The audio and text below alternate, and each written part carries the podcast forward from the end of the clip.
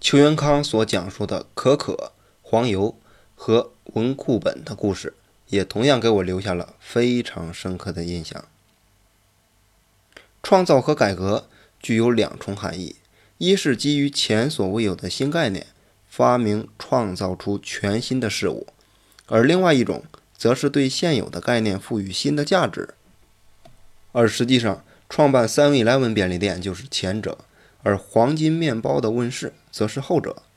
而可可、黄油和文库本的出现，则证明了创新不一定要要求所有的元素都是全新的。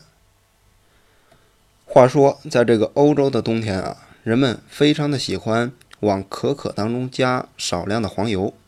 听说这样可以令可可的口感更加的浓郁美味。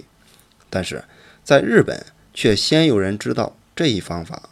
于是呢，邱元康想到，如果提出从秋天到冬天的漫漫长夜当中，一手拿着加入少许黄油的温可可，而另外一只手。则捧着文库本阅读的这一概念，前所未有的新香搭配，势必会让很多人感兴趣。我们都知道，可可是最常见的一个饮品，黄油和文库本也并不是什么新奇的东西。但当用可可搭配黄油和文库本之后呢，却衍生出了新的创意。这一创意不是简单的从 A 到 A 加的。略施改动，而是由 A 到 B 的一个突破。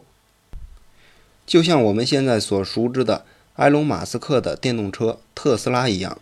它的出现绝不是简简单单的把传统的燃油汽车改装一下，装上电池组和电机这么简单，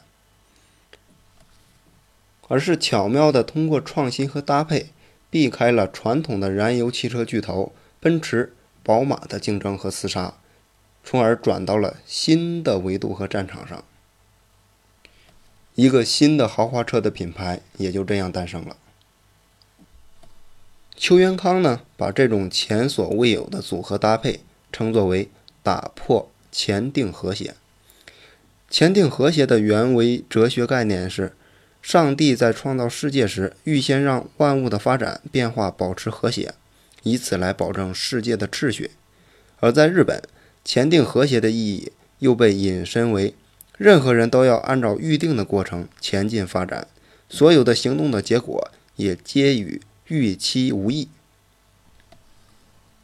根据邱元康所言，像可可、黄油和文库本虽然是屡见不鲜的产品，但是组合起来呢，却又有所不同。这种让人产生新奇感的过程，被称作为打破前定和谐。但是如果过于追求标新立异，反而也会有过之而不及。比如说，咱们在汉堡当中加入豆沙的奇特组合，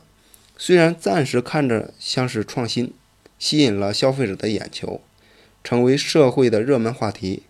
但却始终逃脱不掉昙花一现的命运。由此可见，新的创意的根基同样需要不变的立场。尤其是在零售业当中，核心的魅力是来自于不断的打破前定和谐的创意，让顾客产生“哎呀，下一次又会有什么新的惊喜的”这样一样的期待感。而邱元康的这番话，精彩的解读了销售力的本质。